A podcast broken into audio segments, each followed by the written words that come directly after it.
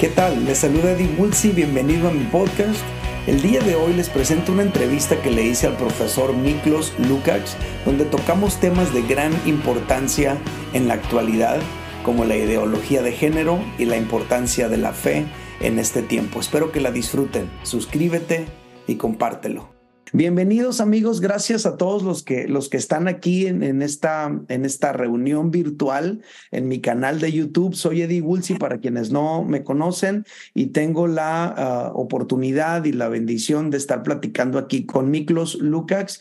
Miklos es peruano, es egresado del Magister en Ciencia Política eh, de la Universidad Católica del Perú. Él es licenciado en Medicina Veterinaria en la Universidad Mayor de Chile y entre sus eh, especializaciones destacan el programa de inteligencia artificial de la Said Business School University de Oxford en Reino Unido y el programa de desarrollo de emprendimiento de Entrepreneurship Development Institute en India.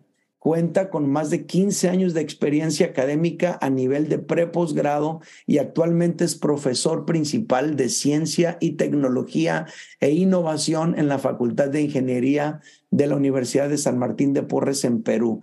Bueno, hay mucho más que pudiéramos decir de Miklos Lucas, demasiado. Yo en lo personal lo que puedo decir es, Miklos, muchísimas gracias por concedernos este espacio. Yo sé lo ocupado que estás porque te sigo, sé dónde andas, lo que andas haciendo y por lo mismo valoro demasiado tu tiempo y la posibilidad de platicar contigo.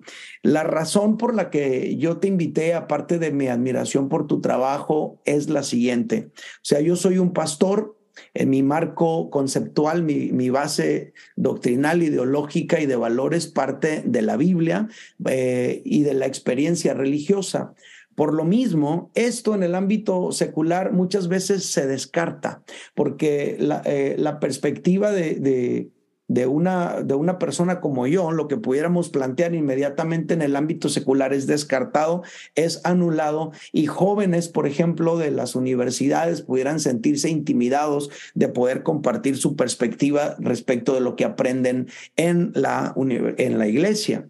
Luego descubro a alguien como tú, ¿no? Persona como tú, como Agustín Laje, como Nicolás Márquez, como Pablo Muñoz, Muñoz y Turrieta, que coinciden demasiado con los valores conservadores que nosotros compartimos en la congregación, la importancia del matrimonio, de la familia, eh, y, ustedes, la importancia de la fe. Eh, eh, pero ustedes compartiéndolo desde el ámbito de la academia, de la investigación científica, pues la aportación de ustedes se vuelve muy, muy relevante. Por otro lado, en los tiempos de la pandemia, aunque yo estaba seguro en Dios, en mi fe, necesitaba explicaciones de todo lo que estaba pasando y en mi investigación y en mi búsqueda te descubro a ti en una, en una entrevista con la doctora Chinda Brandolinos. Eh, no, tienes idea cuánto me, me, me, ilustró, no tienes idea cuánto me ayudó. A partir de ahí yo empecé a seguirte, eh, seguí tu entrevista con César Vidal, la entrevista que tuviste también con, con este argentino, ah, se me fue su nombre ahorita, lo sigo mucho también a él, Nicolás Moraz, etcétera. Entonces, todo esto para mí ha sido de mucha ayuda en el entendimiento de las cosas. Pongo todo esto en contexto para la gente que me, que me sigue a mí y que tengan una idea del por qué yo estaba buscando entrevistarte. Ahora sí, después de haber dicho todo esto, este, pues te agradecería mucho, Miklos, un saludo. Regálanos un saludo, por favor, a todos los que están escuchando y gracias de nuevo por estar aquí. No, bueno, Eddie, muchísimas gracias a ti por la invitación. Pues, pedir disculpas porque esta, esta entrevista tenía que haber empezado a las 3 de la tarde, hora mía, y empezamos a las 3.20. Eh, así que el culpable del retraso soy yo. Así que para que no te estén tus seguidores este, culpando cosas, es, fue irresponsabilidad mía. Así que pedirles disculpas, ofrecerles disculpas y también darles un fuerte saludo desde acá de Inglaterra, donde me encuentro. Eh, y es un, un gusto estar contigo, Eddie, y bueno, eh, a conversar de, lo, de los temas que, te parezcan convenientes. Sí, pues mira, básicamente, básicamente, eh, eh, lo que nos interesa mucho es tu punto de vista sobre muchas de las cosas que están ocurriendo. Yo te preguntaría en primer lugar, ¿cuál es tu lectura de los acontecimientos ocurridos en el mundo del 2020 a la fecha y dónde crees que todo esto busca desembocar?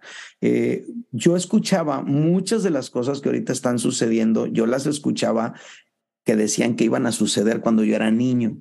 En la iglesia enseñaban sobre esto y ahora lo estoy viendo suceder. Este, pero tú desde la perspectiva académica de la investigación, desde tu punto de vista, ¿cómo eh, interpretas lo que está ocurriendo? ¿Qué lectura le das a todo esto? Bueno, claro, eh, las escrituras, eh, tengo muchos amigos este, católicos, tengo muchos amigos evangélicos, ellos interpretan muchas de las cosas que están pasando desde las escrituras y obviamente es una advertencia lo que, de lo que se viene en diferentes líneas, ¿no? la deconstrucción del ser humano, el sometimiento de la libertad del ser humano. Eh, y claro, esto es una forma de interpretar los, los hechos actuales. El problema es que las escrituras, eh, que no es un problema de las escrituras en sí, sino de la, de, la interpretación que puede hacer, hacer el ser humano, es que esas escrituras tienen que ser acompañadas también con la evidencia y esa evidencia tiene que ser explicada de una manera eh, que no solamente incorpore el elemento religioso, sino que también pueda ser acompañado por, un, eh, por una realidad terrenal, vamos a decir. ¿no? Así es. Y eso es lo que, lo que yo hice, ¿no? Ahora, si es que me puedo dar un, vamos a decir, de lo que me precio, es que yo empecé a hablar de estos temas en el año 2016. Empecé a investigar todas estas cosas, a investigarlas como tal. Mm. En 2018 y consta en Twitter, porque las redes no mienten en ese sentido, y están registrados algunos tweets, algunos mensajes que yo ya subía sobre cómo estas cosas que iban, ¿no? La deconstrucción del ser humano, la preponderancia de los algoritmos y el surgimiento, no el surgimiento, sino el creciente poder de la inteligencia artificial y los potenciales peligros que esto podría acarrear, yo ya los había articulado como, como una forma de pensamiento empírico ya en el 2018.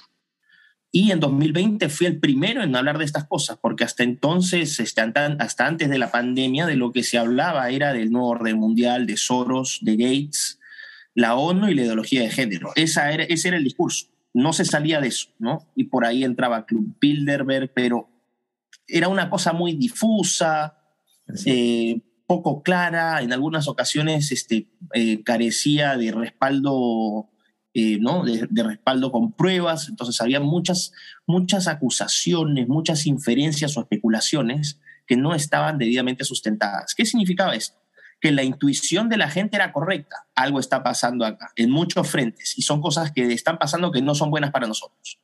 Pero una cosa es intuirlas y otra cosa es describirlas y otra cosa muy distinta es explicarlas. Así es. Entonces la gente estaba en el campo entre la intuición y la descripción.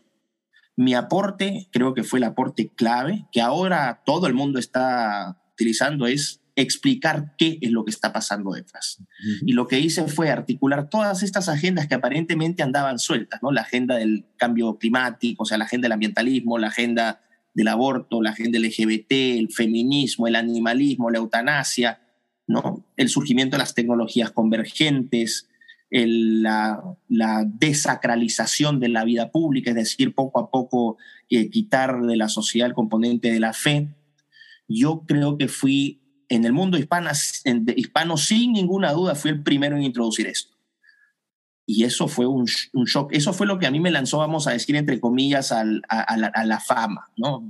Una fama de esto tomándolo siempre con pinzas, ¿no? Que me, que hiciera más conocido, vamos a decir. Claro. Y a partir de, esta, de estas revelaciones que yo hice, y está grabado, hay un programa que ustedes pueden ver, está en YouTube, que es el primero, eh, es uno que me hizo eh, Luis Naranjo de Los Ignorantes, un canal costarricense. Pueden ver ahí, esa, esa entrevista fue hecha en abril de 2020 todo lo que se dice en esas dos horas y media de entrevista. Ese programa habitualmente duraba una hora, una hora y media máximo. Conmigo se fueron dos horas y media. Mm. Donde yo señalo todo lo que hoy gente como Moraz, como César Vidal, como ellos están hablando en estos momentos. O sea, yo definí esa agenda, introduje una variable científico-tecnológica, introduje nuevos actores, porque dije, a ver, sí, no orden mundial, ONU y todo esto, pero esto no basta. Aquí tenemos otro tipo de organizaciones, entre las cuales, por ejemplo, está el Foro Económico Mundial en la cual yo hablo de 2018. O sea, no, no es nada nuevo. Aquí hay organizaciones como el Foro Económico Mundial, acá hay ideologías y narrativas como la Cuarta Revolución Industrial. Están ingresando las grandes empresas tecnológicas, Big Tech. Está el rol de Big Finance, los grandes fondos y bancas de inversión. Está el rol de, del rol de Big Pharma. Todos estos actores estaban completamente desaparecidos del discurso porque se seguía hablando de que de Bilderberg, Soros, este, Gates y la misma cosa. Era como ponerlos enfrente para, para distraer a los demás. Absolutamente. Yo lo que hice fue traducir las intuiciones y descripciones en explicaciones empíricamente verificables. Y ese creo que fue un shock porque redefinió el discurso y se puso en agenda temas que antes quizás no estaban tan, tan, eh, tan en boga, como son, por ejemplo, ahora los temas de la tecnología. Tú te metes ahora en las redes y de qué está hablando todo el mundo. Inteligencia artificial, edición genética. Ahora ya entienden qué, qué, relación tienen estas tecnologías con las agendas de, la bandera arcoíris. O sea, creo que ese, fui el pionero de la región en ese sentido, el primero. Así que cuando la gente escuche todos estos temas de inteligencia artificial, CRISPR, Foro Económico Mundial, la Agenda 2030, todo eso, bueno, gracias. Aquí está el origen de todo eso. Y me precio porque, de eso porque permitió eh, afinar mucho la puntería y entender efectivamente que, por ejemplo, ¿no? los ataques ya no son solamente de la izquierda, porque se hacía esta, esta asociación. Uy, el progresismo es de izquierda, la agenda arcoíris es solamente de la izquierda. No, también hay gente de derechas o partidos de derechas en nuestras regiones. En México el PAN es un partido totalmente funcional al arcoíris. En, este, en Chile no vamos Chile o Chile vamos, que es supuestamente el presidente de derecha Sebastián Piñera, también es arcoíris. La calle Pou en Uruguay, también arcoíris, es de derecha, entre comillas. Guillermo Lazo en Ecuador, lo mismo. Este, Duque en, en, en Colombia, lo mismo. Es decir, se hizo una distinción importante de decir que ya no solamente estamos hablando de eh, izquierdas, sino también de una coalición política que trasciende las izquierdas. Ese es el concepto, una coalición política de políticos de derechas e izquierdas que están literalmente eh, legislando y diseñando políticas públicas que atentan contra las poblaciones de todos nuestros países por igual. Así que creo que eso fue un, aporte clave dentro de lo, que, de lo que yo hice en mi trabajo ¿no? y que sigo haciendo hasta ahora. Y entonces, por lo tanto, todos estos acontecimientos del 2020 a la, a la fecha, pues obviamente es, obedecen a una planeación de ciertas situaciones, ¿no? Eh, ¿Y a dónde crees tú que va a desembocar todo esto? ¿Cuál es el objetivo final según lo que tú puedes percibir? Bueno, vamos a reducirlo todo a, vamos, si destilamos los conceptos, todo se reduce a control. Y mm. un control motivado por una ambición de poder descomunal y este poder descomunal no, es, no, hay que, no hay que especular absolutamente nada, simplemente hay que seguir la ruta del dinero y la ruta del poder político. O sea, todos los caminos terminan, o sea, te dejan pistas y las pistas las sigues y finalmente llegas a la, a la, ¿no? a la prueba. Aquí lo que tenemos es una coalición principalmente de filántropos, entre comillas, ¿no? que han, eh, han acudido a su enorme poder económico para comprar poder político. Pero ese poder político no lo ejercen directamente ellos desde cargos políticos, sino que lo que hacen es alquilan representantes políticos de partidos políticos ya consolidados en los Estados Unidos, en Canadá, en Europa, en nuestra región, en Hispanoamérica, en África, en todas partes. Y los colocan ahí como títeres, los cuales estos sujetos no solamente, ya no están este, defendiendo los intereses de la ciudadanía, sino defendiendo los intereses de esta gente que ha formado una estructura de poder claramente eh, identificable que busca controlar eh, todos los aspectos de la vida del ser humano. Y aquí no solamente nos referimos a los estados nacionales, también a los organismos supranacionales. Y ahí entra, por ejemplo, la ONU. ¿no? La ONU hoy está compuesta por una serie de burócratas a sueldo, eh, todos orientados ideológicamente alineados a rajatabla con la banderita arcoíris, que no es la bandera del colectivo LGBT, la bandera arcoíris es la bandera del progresismo globalista, es un movimiento político. No es el de la bandera de una, de una minoría, no. Es un movimiento político, no, es un, es un movimiento político de alcance global, por eso se le dice globalista, que busca estandarizar sistemas, eh, sistemas políticos, sistemas económicos en todo el planeta, es decir, unificarlos, estandarizarlos e integrar ese todo, esa, esa unidad global mediante mecanismos este, tecnológicos, mediante herramientas tecnológicas. Y es ahí donde entran las redes 5G, la cloud computing, eh, Internet por satélite, este, el Internet de todas las cosas, etcétera, etcétera, etcétera. Entonces, eh, ya existe, vamos a decir, en el mundo un piloto que está funcionando bastante bien, que es el sistema de vigilancia y control económico y social, o sea, el sistema de crédito económico y social de China, mm. donde ya tú tienes una infraestructura tecnológica que ya está funcionando por lo menos en las 50 principales ciudades chinas donde la gente es vigilada diariamente eh, a través de, sus celulares de más de 600 millones de cámaras instaladas en todo el país, que te saben identificar mediante reconocimiento facial a gran distancia, donde todas las transacciones gradualmente se están digitalizando, es decir, ya la moneda física casi no existe, entonces este, lo que haces es pagas todo con la tarjeta, ¿no? Con el celular, tu, celular pasa a ser tu... Eh, tu documento de identidad, tu billetera, tu periódico, pasa a hacerlo todo. Entonces, es una forma de reducir ¿no? el control a un aparato que te permite, que, sin el cual, sin ese aparato no puede funcionar en esa sociedad. Entonces, no es que uno esté especulando, esté hablando de, de, teorías de conspiración. Lo que está ocurriendo es eso. ¿Y qué está ocurriendo ahora en Occidente? La implementación, utilizando, por ejemplo, ¿no? Esta, la pandemia fue un gran, un gran una gran oportunidad fabricada, ciertamente, para empezar a implementar este sistema de control, inicialmente con los, los códigos QR, ¿no? Estos sistemas y estos esquemas de, de inyección, ¿no? Eh, para prevenir supuestamente contra la enfermedad. Pero bueno, más allá de la, del alcance de eso, que eso da para otro tema y que en, YouTube no, a YouTube no le gusta que uno cuestione estas cosas. Entonces, para no entrar en problemas, la gente ya más o menos sabrá cuál es su propia línea el, hecho irrefutable es que este evento fue, eh, coincidió, por decirlo entre comillas, con la instalación e implementación gradual de sistemas y, e infraestructura de, tecnológica y digital. Eso es un hecho. Eh, ahí no hay nada que, se pueda decir, no, este está especulando, está hablando tonterías. No, es así. Entonces ahora tienes el sistema de los URs, una serie de cosas. Así que bueno, no, no estuve tan mal al final. No, no, no. O sea, a mí en lo personal, insisto, o sea, desde la perspectiva de, la, de lo espiritual y de la fe, yo me sentía confiado y seguro, pero al mismo tiempo sentía que necesitaba explicación de muchas de las cosas. Y, ahí fue en la búsqueda donde te descubrí y la verdad es que eh, fue muy, fue fue muy aleccionador, me, me, dio mucha seguridad, me, desmonta, me, desmont, uh, me desmanteló este, pues no sé, criterios que se veían. Ahora, en este tiempo se ha tratado de establecer un discurso oficial, estarás de acuerdo con eso, una perspectiva única de las cosas. Este, ¿Crees tú que en este tiempo el lenguaje se está utilizando como un arma de manipulación y de anulación de puntos de vista discordantes del discurso oficial? Eh, ¿Tienes algunos ejemplos sobre eso? ¿Qué puedes eh, decirlo? Ahorita mencionabas el asunto de las teorías de conspiración y todo eso.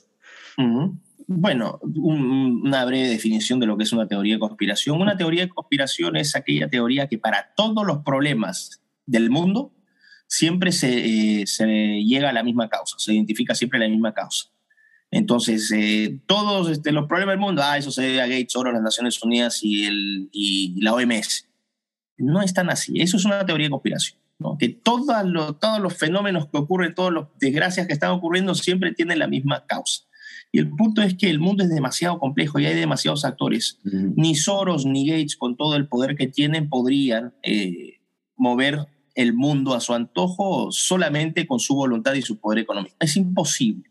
Lo que tú necesitas es una coalición de intereses compartidos, de gente con similar poder y que tú encuentras, por ejemplo, en el Foro Económico Mundial, que es algo que yo ¿no? traje a la colación, ¿no? no, es Bilderberg, no es este, la ONU, es el Foro Económico Mundial, ahí es donde se ubican los principales líderes.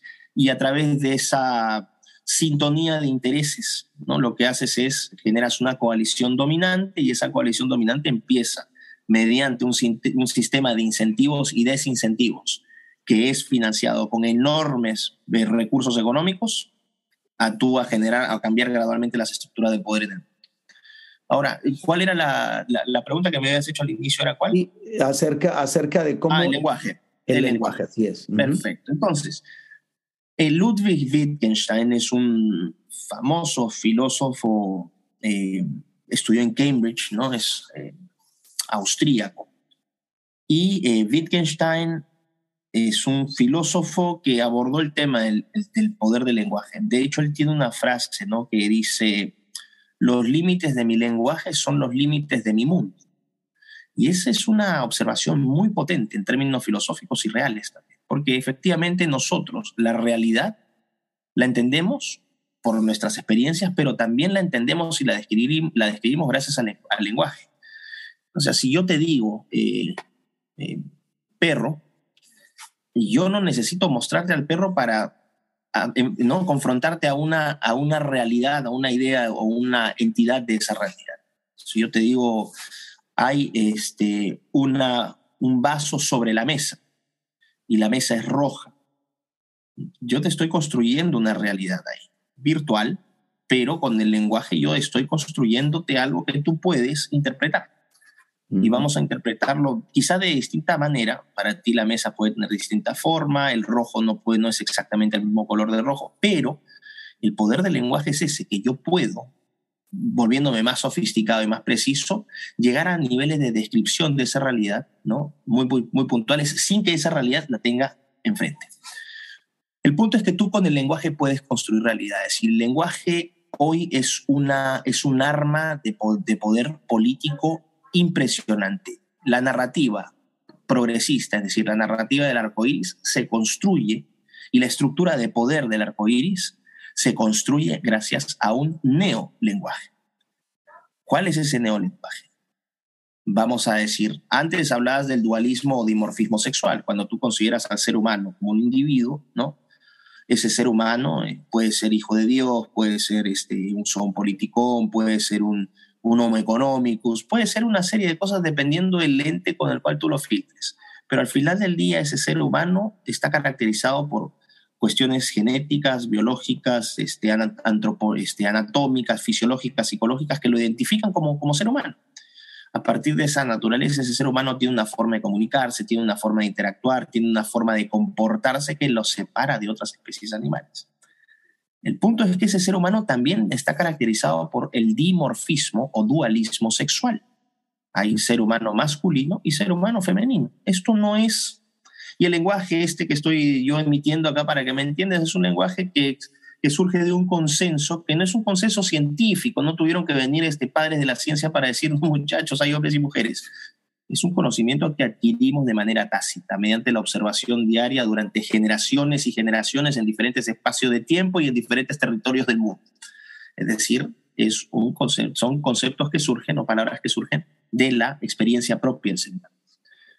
Ahora ya no tienes eh, hombres y mujeres, ahora tienes hombres trans, mujeres trans. Mm. ¿Qué es eso? ¿Existe en la naturaleza el, concepto la mujer trans? No, claro que no. Una mujer trans es un hombre biológico que se siente mujer. Si es transgénero, no va a alterar su anatomía. Si es transexual, sí va a eh, transformar su anatomía. Pero, de facto, ese ser humano sigue siendo un hombre. Puede ser un hombre con pene o sin pene pero no existe mujer trans. Ahí te das cuenta cómo a partir del lenguaje has creado una realidad que empíricamente no se sostiene. Después tú puedes decir este, el concepto de persona. Es otro concepto, uy, sí, las personas. Ahora, una persona es un individuo, es un ser humano. Bueno, hasta eso, hasta hace poco lo entendíamos así, ¿no? Es un ser humano que tiene un valor y una dignidad inherentes, eh, es un ser humano que independientemente de su sexo, religión, edad, condición socioeconómica, tiene los mismos derechos y deberes que otros ciudadanos o que otros pares seres humanos. Y eso es una persona, ¿no? Una persona que ante la ley de Dios y ante la ley terrenal es igual al resto. Eso era en definición el concepto de persona. No, pero ahora persona es cualquier cosa. Ahora tienes eh, personas animales. Se les está tratando de asignar la categoría de persona a los animales. Porque empezamos con animales, después pasamos a seres sintientes y Mm. ahora estamos hablando ya de personas animales. De hecho, hace poco, en el año 2020, el Reino Unido aprobó una ley contra el, el abuso de, contra los seres sintientes. Es- ese es el título, seres sintientes. Ya no son animales. Entonces, este concepto de persona es peligroso porque persona ya puede ser cualquier cosa que viva. Y hoy otro tema también. Bajo el concepto de persona también puedes eh, diluir diferencias que son nuevamente empíricamente verificables. Los niños y los ancianos no son lo mismo. Así como los hombres y las mujeres no son lo mismo, así como los seres humanos y otras especies no son lo mismo, los adultos, los ancianos y los niños no son lo mismo. Pero ¿qué tienes? Bajo un concepto de persona estás construyendo una realidad muy abstracta. Por ejemplo, en el caso de Chile, hace poco esta constitución que fue rechazada incorporaba en sus artículos 16 y 17 ¿no? los derechos sexuales y reproductivos y consideraba a las personas. El problema es que tú puedes meter en esa categoría a los niños. Pues los niños también son personas. Y cuando te salen en una constitución diciéndote que el Estado va a garantizar el libre disfrute del sexo de las personas, Pues ahí involucran niños y adultos. Ah, pues te das cuenta. Entonces es muy, es muy es todo este lenguaje buenista, ¿no? Diversidad. Sí, claro, diversidad siempre y cuando no seas hombre o mujer.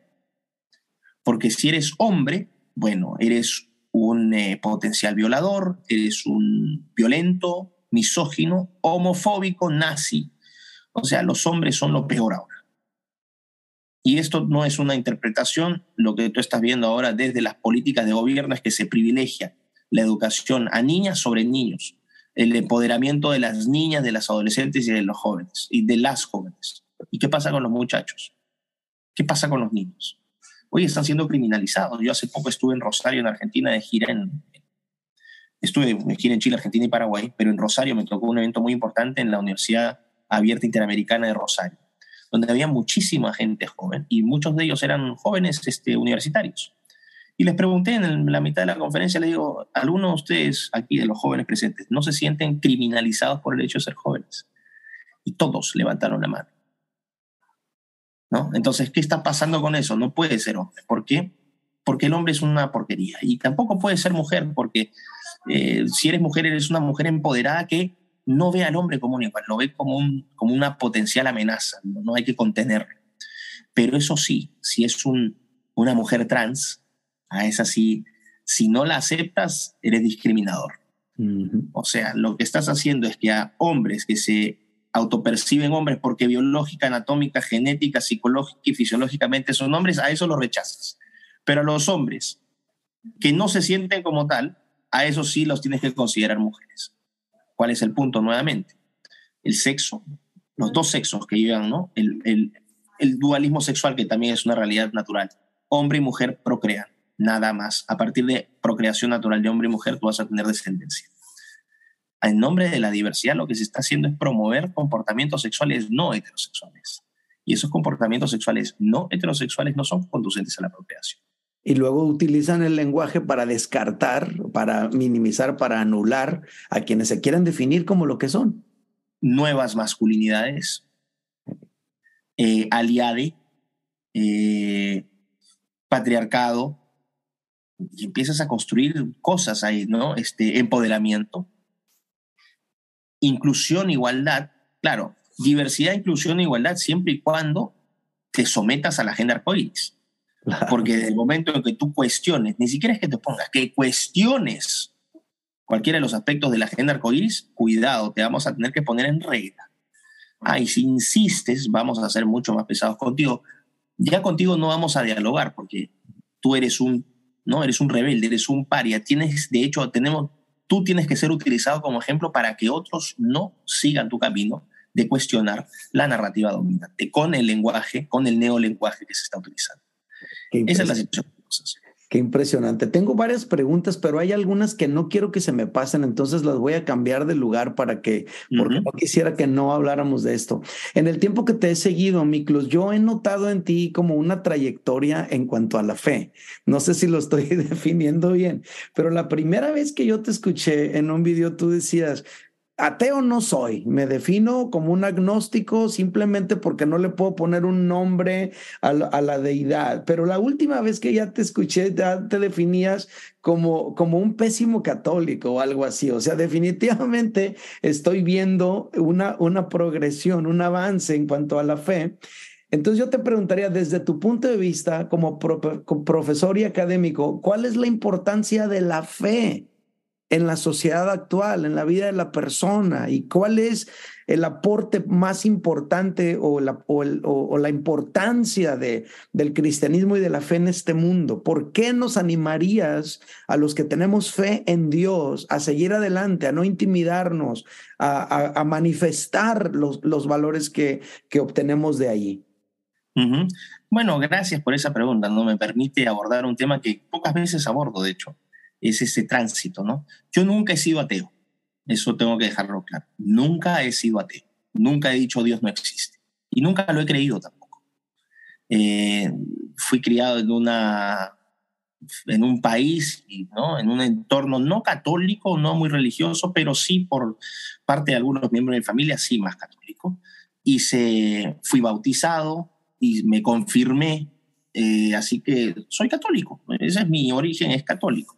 El problema es que eh, nunca me, sentí cercano a las, a las prácticas, eh, ¿no? a los ritos del catolicismo, no el catolicismo en sí, sino porque así como no negaba que Dios este, pudiese existir, tampoco tuve ese, esa, esa fe, ese llamado, esa, sensación que siente la gente que cree que, está, ¿no? que está absolutamente alineada con su fe, con el amor hacia Dios.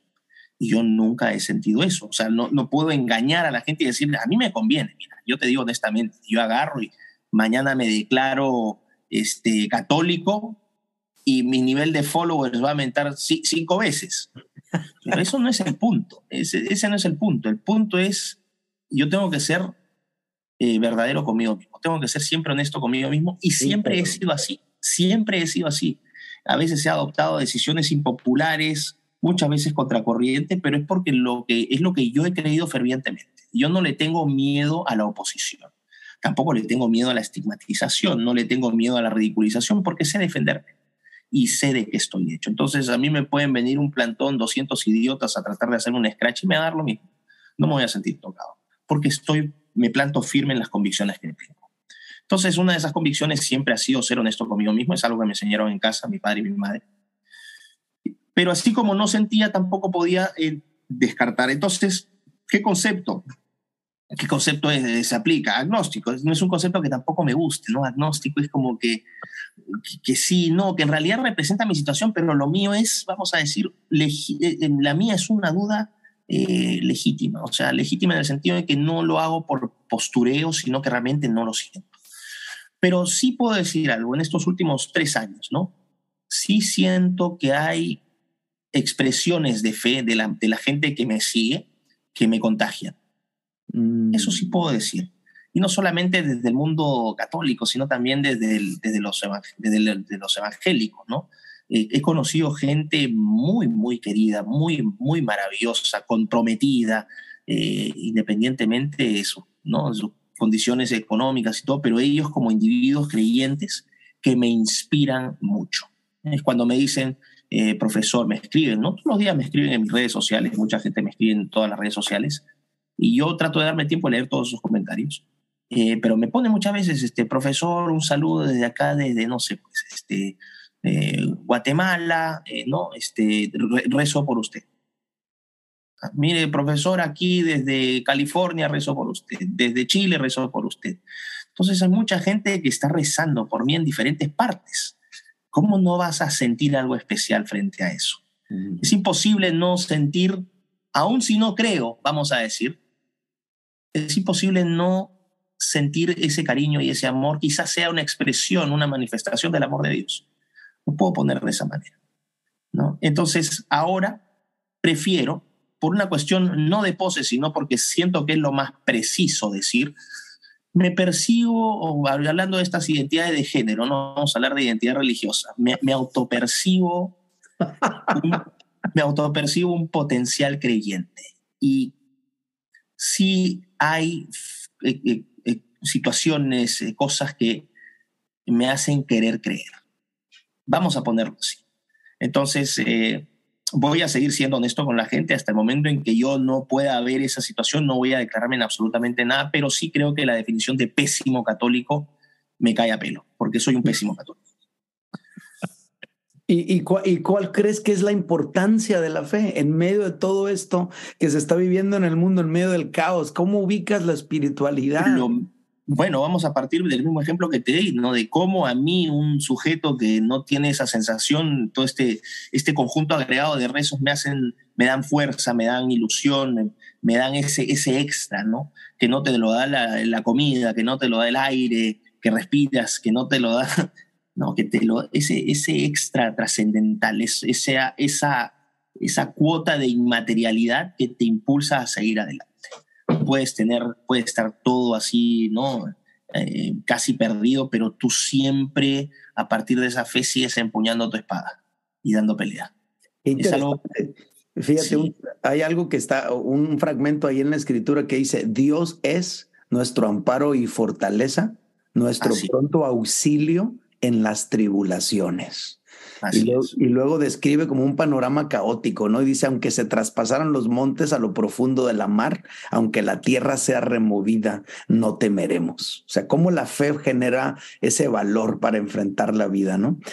Algo que dijiste, algo que dijiste en una ocasión y me encantó porque no es lo mismo que lo diga un pastor a su congregación o un sacerdote a sus feligreses a que lo diga un científico, un profesor como tú, en el sentido de, de, los aportes que ha tenido el judeocristianismo en el mundo, en la sociedad. Eso, eso fue muy importante para mí escucharlo de alguien como tú.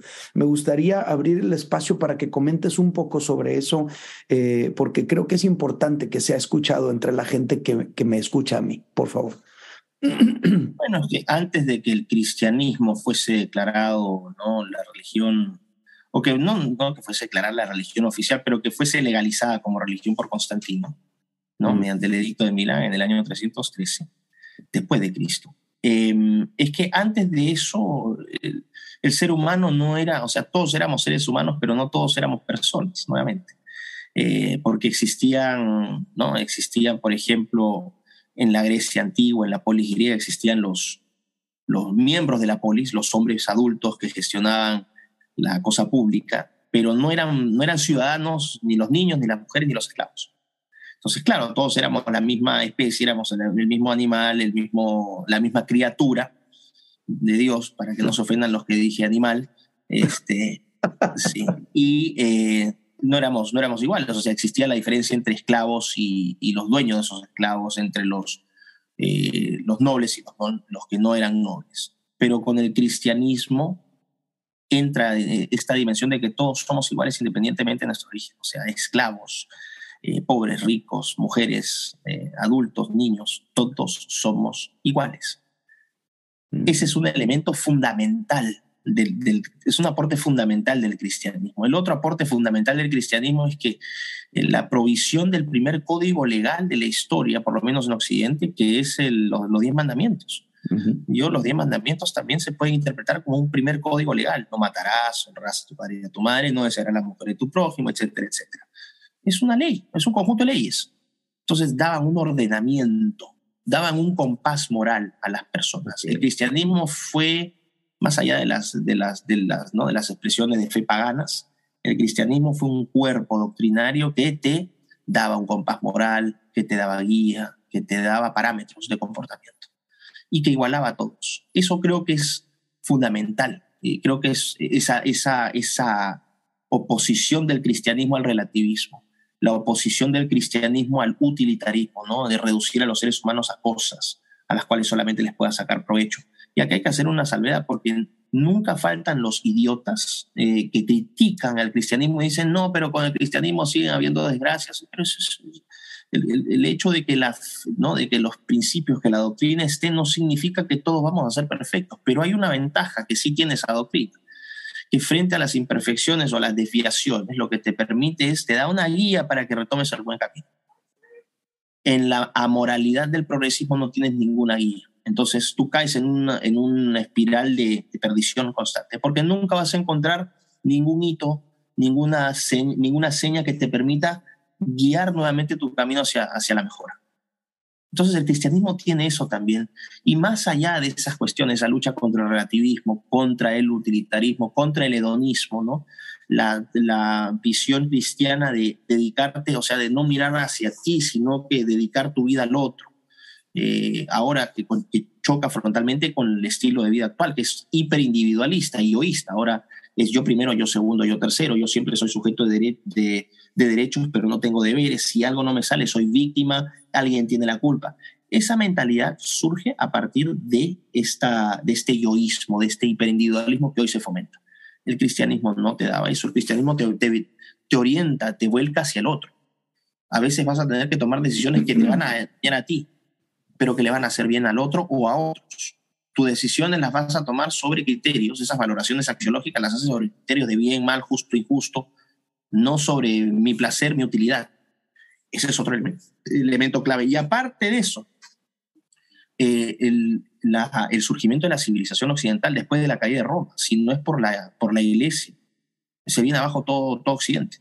¿no? Fueron los, los monasterios, las órdenes, ¿no? las órdenes monásticas las que empezaron a, a, ir a alfabetizar a todos estos pequeños pueblos de la Europa destruida, ¿no? después de la caída del Imperio Romano por los godos, los visigodos y empiezas a establecer redes, ¿no? De no solamente de alfabetización, sino empiezan a surgir iglesias y a partir de esa iglesia pueblitos y a partir de esos pueblitos empiezan a interactuar otros y se empiezan a formar redes y caminos y empieza a generarse una dinámica en Europa. Principalmente después surgen las universidades, que son una creación eh, de la, del catolicismo. O sea, de, de, qué me están hablando cuando me dicen que el catolicismo o el cristianismo, vamos a hablar también del, cristianismo, cuando me dicen que el cristianismo ha sido un cáncer, gracias al cristianismo tenemos civilización. Y todo aquel idiota que balbucee contra eso es un ignorante. ¿no? Y, y, a partir, para que no digan que, soy, que estoy solamente hablando del, del, catolicismo, la ética de trabajo del protestante o del evangélico, porque no les gusta que le digan protestantes algunos. ya he aprendido un poco la política ya de la religión también con el paso del tiempo. Entonces, son la belleza, ¿no? La, la, la belleza de, las, de, la, de la pintura motivada por la fe, de la escultura motivada por la fe, la estética superior de, de, las, de las catedrales, de los monumentos, la motivación que tenían los científicos, los grandes científicos católicos, ¿no? católicos, cristianos, ¿no? Eh, de buscar la verdad motivados por esa búsqueda de Dios, ¿no? la belleza que se expresaba a través de las matemáticas, Leibniz, gran matemático, este, súper religioso. Estás hablando de Fibonacci, estás hablando de Newton, de Kepler, de Galileo, de Copérnico. Ah, no, la religión te vuelve idiota. Eh, hay que ser idiota para decir eso, ¿no? O sea, como que si la fe viciara tu capacidad eh, de eh, descubrir, explorar, investigar el mundo que te rodea. Esa es otra, falacia progresiva. Esas creo que son las formas en las cuales el, cristianismo ha, clavado sus raíces en nuestra civilización. No se entiende el mundo occidental sin, el judío cristianismo. Así de fácil, punto. Genial, no, no, no, a mí me, eh, digo, son cosas que, que, se comparten en las iglesias cuando estás hablándole a, los feligreses, pero escucharlo eh, de, de, alguien que lo, lo, menciona desde el ámbito académico, científico, eh, tiene otra relevancia. Entonces, para mí fue muy importante escucharlo y este, por esa razón te pedí que lo expresaras también. Muchísimas gracias. No quiero que se me vaya la oportunidad de preguntarte sobre, sobre este nuevo libro que acabas de escribir, Neoentes, y sobre ese concepto biopolítica, uh, creo que eh, es, un, es un libro muy importante. Yo he estado escuchando varias entrevistas eh, contigo sobre él. Lo traté de conseguir y en Amazon dice que no está disponible. Entonces ya entiendo. ya, sale, ya sale, ya sale. Te voy a pasar el dato también para que lo difundas ahí, pero ya sale mi libro en Amazon. Genial. Y este, y la pregunta, porque tan solo el nombre neoentes, a lo mejor para un ciudadano de a pie pudiera percibirlo como algo que no está a su alcance de comprensión. Yo quisiera darte la oportunidad de que nos hables sobre ese libro ah, y al mismo tiempo que nos digas por qué debería leerlo un, ciudadano de a pie, vamos a decirlo así. Platícanos, por favor. Bueno, nuevamente es parte justamente de lo que comenzamos esta, esta conversación, ¿no? de, todas estas agendas arcoíris, qué es lo que está pasando en el mundo, de, de darle no solamente una dimensión descriptiva a las intuiciones, sino también explicativas. Y a partir de 2016 es donde yo empiezo a trabajar fuertemente en todos los temas que hoy la gente me ve hablando yo no me sentía contento con las explicaciones que, existían hasta ese momento de por qué las cosas estaban yendo de cabeza, por qué el género, por qué el aborto, por qué la agenda LGBT, por qué el feminismo. Eh, no, no, me, no me calaba bien, encontraba muchas inconsistencias o carencias. Entonces dije, bueno, esto es un tema que creo que es muy importante para no dejarlo de lado, así que lo voy a empezar a investigar. Eh, Neoentes trata eh, lo que el principal mensaje es la tecnología, ¿no? Es una herramienta muy poderosa que puede hacer mucho bien, pero que en malas manos puede terminar alterando, alterando no solamente nuestro entorno, sino también alterándonos a nosotros mismos. Estamos hoy jugando con tecnologías que tienen el poder no solamente para cambiar el medio ambiente, sino para cambiar la, la propia naturaleza del ser humano. Y Neoentes yo hablo sobre esas tecnologías, me, enfoco principalmente en inteligencia artificial, en la edición genética con la técnica CRISPR. Y digo, mucho cuidado, sí, la tecnología tiene cosas muy positivas, pero en malas manos esto puede redefinir y reconfigurar al ser humano de maneras en las cuales quizás ya no haya punto de retorno. Es decir, estamos jugando nuestra propia humanidad frente a esto. Y eh, neoentes hace alusión a eso. Un neoente es un neologismo, es decir, una nueva palabra, no existe.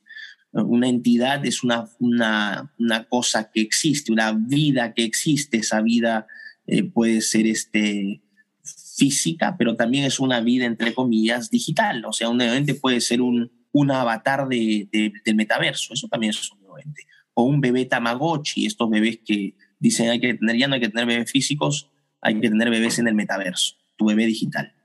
¿no? Eh, y no, es que lo que pasa es que lo, terrible es que esto ha sido avalado desde la universidad, o sea, desde la academia, ¿no? De la Universidad de Leicester en el Reino Unido, una profesora está promoviendo esto.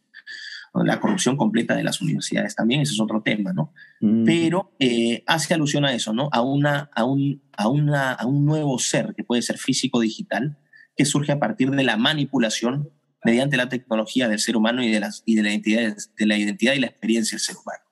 Y por eso también el subtítulo es Tecnología y Cambio Antropológico en el siglo XXI. O sea, la tecnología que puede ser utilizada para cambiar nuestra antropología, lo que somos, para cambiar nuestro dualismo sexual.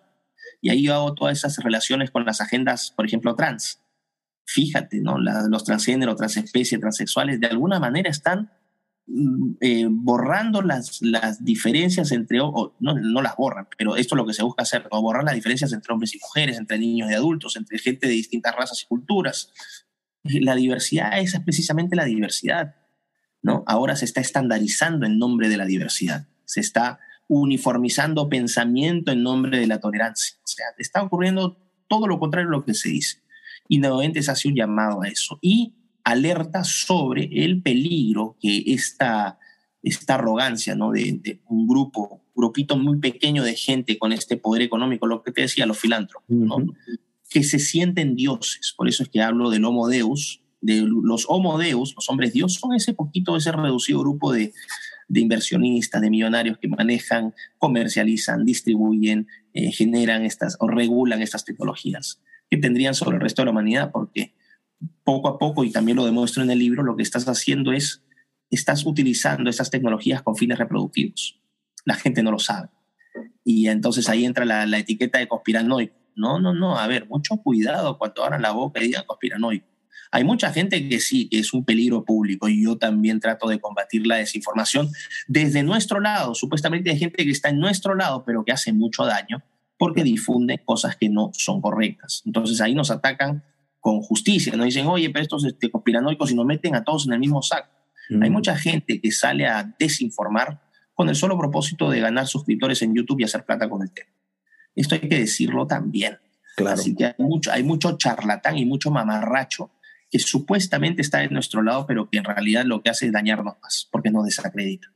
Lo que estoy diciendo aquí con investigación, ¿no? El libro está debidamente fundamentado, es un libro que me tomó eh, cuatro años en escribir, ¿no? Seis años y medio de investigar, que tiene más de 350 referencias a pie de página, que tiene casi 100 libros de una bibliografía donde yo no utilizo eh, libros de, de, de, las páginas ¿no? del Deep Web o de la Dark Web, no, no, utilizo libros eh, publicados por Oxford University Press, Princeton University Press, Cambridge University Press, Harvard, es decir, los journals científicos más importantes, la BBC, CNN, o sea, todas estas este, agencias de noticias este, que combaten las fake news, es graciosísimo, porque estas son las que difunden las fake news. Las fake news. Entonces, es un libro rigurosamente trabajado por no un youtuber, sino un profesor universitario con un doctorado en Inglaterra, becario del Reino Unido. Y no digo esto con, con solamente como un ejercicio de autobombo, porque lo es, pero es que efectivamente yo sé lo que estoy haciendo. Mi trabajo es, yo soy un investigador. El, el, PhD, el que saca un doctorado, es un investigador. Este es mi oficio. Hay gente pasteleros que hacen pasteles, los mecánicos este, arreglan carros, los ingenieros este, hacen diferentes cosas, los médicos curan personas y los PhDs en, en, en management, en ciencia y tecnología, lo que hacemos es eso, investigar. Ese es nuestro oficio. Entonces es un trabajo muy meticuloso, muy riguroso, debidamente sustentado, debidamente argumentado, donde cada cosa que yo señalo tiene su respectiva evidencia o conjunto de evidencias. Y cuando esas evidencias no son aportadas o no son tan concluyentes, yo soy muy cuidadoso en decir, pero cuidado, aquí yo estoy infiriendo. Acá no puedo reafirmar, pero puedo inferir, o acá puedo justificar, o abiertamente digo, acá esto es una especulación, o sea, categorizo perfectamente con mucha precisión todo mi lenguaje. ¿Y qué es lo que estoy diciendo? Que existe el peligro de que la tecnología pueda reemplazar al ser humano, aunque esto parezca insólito, el proceso reproductivo del ser humano eh, pueda ser tercerizado completamente a la tecnología. Y aquí también hay un libro que ya se había escrito en el año 2016 por un profesor de la Universidad de Harvard de biociencias, Henry Greeley, que en este libro que se llama The End of Sex, mm. él habla de que en 20, 40 años esta realidad sería perfectamente factible. Entonces ya él dice en su libro, ya no serán necesarios los asientos traseros de los automóviles para ser hijos, porque todo lo vamos a pasar a la tecnología. Si ese es el futuro que quieren, bueno, adelante, no es el futuro que yo Claro. Y fíjate que algo que me, que me ha llamado la atención cada vez que alguien que ya ha tenido el libro en sus manos y lo ha leído, este, resaltan la sencillez del lenguaje para, para quienes no son científicos, para quienes no son académicos. Es decir, cualquiera de nosotros lo puede leer. Así es. Eso fue un punto clave. Eso fue quizás lo que más me tomó tiempo una vez que ya había escrito todo el libro en bruto. Cómo traducirlo eh, en un lenguaje sencillo para que todo el mundo entendiera. Pero eso no al costo de degradar la calidad del libro. Claro. O sea, no voy a simplificarlo al punto de que el libro pierde peso. Entonces yo no le hago el, perdón, no le hago el quite a conceptos filosóficos complejos. Por ejemplo, perdón. Eh, no, te preocupes yo no le hago el quita a conceptos eh, complejos de filosofía. Yo hablo de ontología, hablo de epistemología, relativismo, esencialismo. Eh, menciono tecnologías complicadas, pero todas están debidamente explicadas. Entonces, si yo menciono una palabra, menciono relativismo, ¡pum!, abajo, una nota a pie de página donde escribo qué es el relativismo. Pero no solamente lo, lo explico, sino que doy ejemplos. Entonces, por ejemplo, esto, entonces en el libro digo, y esto está afectando ¿no? las categorías ontológicas del ser humano. Entonces, ¡pum! Ontológica, ¿qué son? Entonces abajo pongo la ontología, esa es aquella rama de la filosofía que se plantea las preguntas sobre la existencia, el ser, el tiempo, etc. Ejemplo, ¿Dios existe? Es una pregunta de carácter ontológico. Mm y así voy dando ejemplos. Entonces la gente finalmente entiende lo que está, lo que está leyendo y es un libro de 210 páginas. Eh, ayer hablaba con un entrevistador chileno para un programa de La Vereda y el, eh, Juan, se llama él, Juan de Huede, me dice, mira, yo pesqué tu libro un sábado a las 4 de la tarde y acabé el domingo a las 10 de la mañana. no lo pude dejar de leer y lo terminé en ese tiempo. Y lo entendí todo. Así que cuando yo escucho estas cosas, mira, me lee gente, me leen productores de aguacate de, de, Tacámbaro, Michoacán, este, productores de espárragos en Ica, en Perú, y ganaderos en Argentina. Me leen profesores, me leen este, empresarios, me leen gente de, de todos los países y todos lo entienden. Es un libro hecho para que todo el mundo lo entienda. No, muchísimas gracias. Gracias por eso, porque finalmente este, es difícil de alguna manera definir muchas de las cosas que están sucediendo y cuando encontramos a alguien que nos, nos ayuda a comprenderlo de una manera tan sencilla, nos ayuda a poner los pies sobre la tierra, nos da una capacidad para analizar, para decidir, para vivir. No quisiera eh, quitarte más tiempo, Miklos, pero sí quisiera pedirte, por favor, ¿cuál crees tú que sería la mejor manera eh, de resistir o de contraatacar a un sistema que quiere dominarnos? Hablabas de, del control y ahogar nuestra libertad. Danos un mensaje final en esa dirección, este, por favor. A ver, el primero es un, una, una militancia irrestricta e incorruptible con la verdad. Eso es lo primero, ser firmes y leales a la verdad. Comprometerse con la verdad. Con un compromiso militante con la verdad. ¿Y por qué digo así? Porque, por ejemplo, si hay gente por ahí que empieza a aceptar que un hombre trans es un hombre, ya perdimos la guerra. Esa persona ya es una, es una baja en la guerra. Desde el momento en que les hagan pensar que ser niño es ser eh, un peligro y que es bueno empoderar a las niñas desde ese momento y que ese empoderamiento signifique descartar al niño, desde ese momento ya perdimos. O que es mejor tener perrijos. O que es mejor tener perros que, que, que, exactamente. Nosotros tenemos que tener un compromiso irrestricto con la verdad. A ese compromiso irrestricto con la verdad, convicción. Nosotros podemos perder la batalla, pero no tenemos que pensar necesariamente en el corto plazo. Ni siquiera tenemos que pensar en nuestro propio tiempo de vida. Lo que está ocurriendo hoy va a, ser, una desgracia, si se materializa, va a ser una desgracia no solamente para nosotros, sino para nuestros hijos, nuestros nietos y los que vengan. Entonces, por un compromiso por aquellos que van a venir a dar la guerra con todo lo que tengamos, porque estoy seguro que más adelante, una vez que todas estas locuras desencadenen todas las desgracias que estoy seguro que lamentablemente van a desencadenar, que exista más adelante un grupo de personas que puedan decir, mira, hubo gente en ese tiempo que dio la batalla, vamos a tomar las ideas de estas personas y vamos a reconstruir.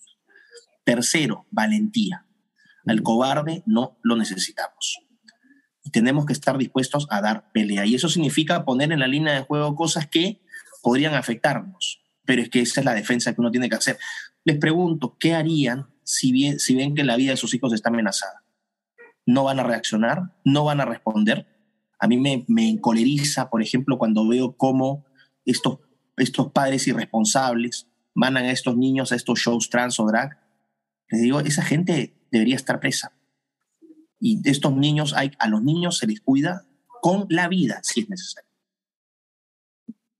Así que eso, eso, yo lo resumo en eso. Informarse, obviamente, informarse mucho, saber discriminar fuentes. No, no, no, no le crean a cualquier cosa que, o cualquier tontería que ustedes vean en la red, vayan más allá, rebusquen en el sentido, ¿no? Confirmen, corroboren, no se dejen encandilar porque hay mucha basura que circula en la red. Del contrario, toda, y de nuestro lado, lamentablemente, también hay gente que es muy inescrupulosa, que difunde basura con el solo propósito de ganar dinero a través de las redes. Yo no tengo nada con que la gente gane dinero con, con las redes, parece fantástico, es su trabajo pero que lo hagan con responsabilidad y que lo hagan con un propósito y que sean responsables con la gente que nos está escuchando. Y por eso te agradezco el, que hayas aceptado estar en esta entrevista, en esta plataforma tan pequeña como es la mía, porque aún así eh, hay personas que no tenían acceso a mucho de lo que tú has dicho el día de hoy. Te lo agradezco infinitamente. Sé que finalmente en las redes está mucha información al respecto, pero no, no con, con, con el rigor con, con el cual ustedes lo, lo comentan. Y quiero que sepas que, que yo oro por ti también, no nada nada más por ti, sino también por Agustín y por Pablo Muñoz y por, por eh, Nicolás Márquez, porque en la Biblia uno encuentra que hay personas que no necesariamente eran de la fe, eh, en este caso del judaísmo, pero que se reconocía que eran levantados y usados por Dios para que se cumplieran sus propósitos. Entonces yo así es como los he definido a todos ustedes dando esta batalla cultural. Te lo agradezco, te lo agradezco y te animo a seguir adelante. Muchísimas gracias y te dejo en libertad. Gracias, Eddie. Bueno, un fuerte abrazo allá hasta Estados Unidos, que sé que estás allá en, Estados Unidos, ¿no? Tengo entendido. Ah, en California, así es. En California. Bueno, un fuerte abrazo hasta, hasta, hasta California, ah, para que no se confundan mis colombianos. Y gracias a toda la gente que nos ha visto. Un fuerte abrazo. Hasta luego. Bye bye. Gracias.